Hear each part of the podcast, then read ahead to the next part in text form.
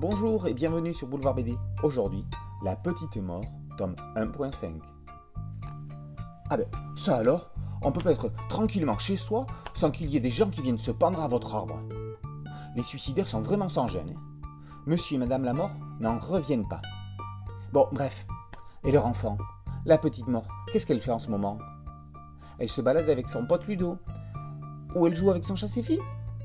Ben, Tout simplement, elle vit sa vie, ou plutôt, elle mord sa mort.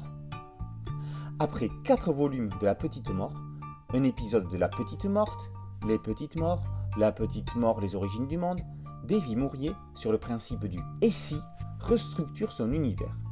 Si la petite mort avait fauché Ludo au lieu de ses filles, que se serait-il passé? C'est le postulat de cette impression de déjà lu. Davy Mourier ne présente pas une simple histoire linéaire, mais un petit album de BD avec tout le sens apporté au mot album.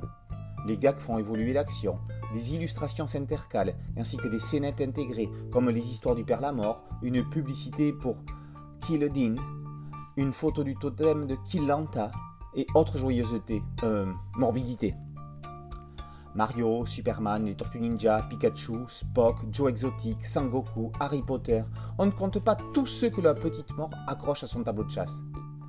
Hippolyte Calice, rebaptisé Gérard, attention, Big Moulin Sar is watching you, apparaît aussi en guest star. Qu'on ne s'y trompe pas, avec Mourier, la mort c'est drôle, et peut-être qu'en plus, grâce à lui, ça fait moins peur. Il y aurait même quelques petits moments d'émotion. On n'en finit pas de mourir. Rest in peace peut-être, mais rest in dead.